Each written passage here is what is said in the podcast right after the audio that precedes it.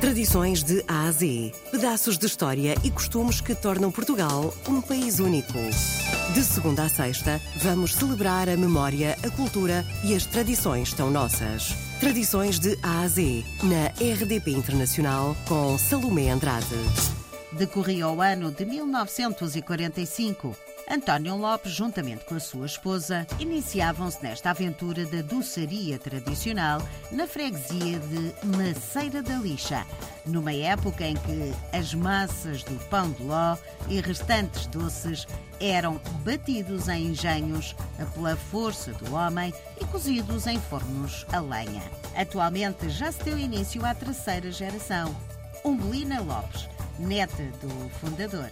Já a seguir, nas tradições de A a Z, vamos conhecer a história deste pão do ló de Margarido.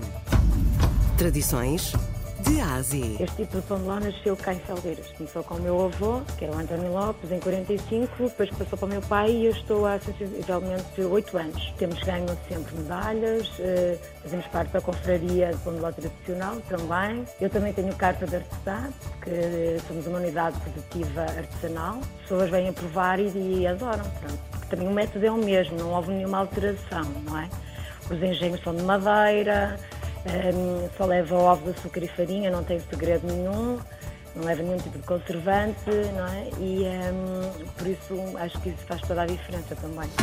Tradições de A a Z. Nossa casa ainda funciona da seguinte forma: nós é que, é que sabemos a receita, os ovos, a farinha, o açúcar, as quantidades somos nós que ainda fazemos, por isso tem que estar um de nós cá em casa. Se não estiver, por algum motivo não, não puder estar, não pudermos estar todos, não temos que fechar. Tradições de A a Z.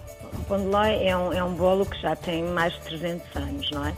E, e depois é um, é um bolo muito simples, porque só leva ovos, açúcar e farinha, mas ao mesmo tempo é muito nobre, porque é, é um, bolo de Páscoa e Natal, mas não só. E, e, uh, e é um bolo que, que serve como uma oferta de agradecimento.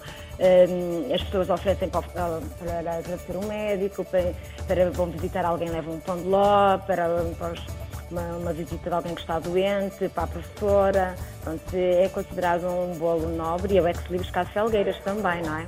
É cozido em, em umas formas a barro. Tradições de A a Z. Margaride é a freguesia aqui no nosso Conselho onde eh, se iniciou o fabrico do pão de ló de Margaride. Daí o nome, Margaride. Tradições de A a Z. Com a pandemia nós exportamos, eh, pronto, tivemos que nos atualizar online com o site e, e exportamos até bastante. Despechou desde o norte até o Algarve, mas também para o estrangeiro. Tradições de A a Z. Nós temos uns pães de lós que fazemos uh, há cerca de dois, três anos, que é praticamente um pão de ló individual. Para não ser à fatia, porque assim o pão de ló uh, deve ser comido à mão, não é? Nós não devemos partir o pão de ló com faca. Tradições de A a Z. Pão de ló de Margaride, detentor já de vários prémios. É sem dúvida um doce daqueles que, se for a Felgueiras, aproveite e prove. É mais uma tradição bem portuguesa.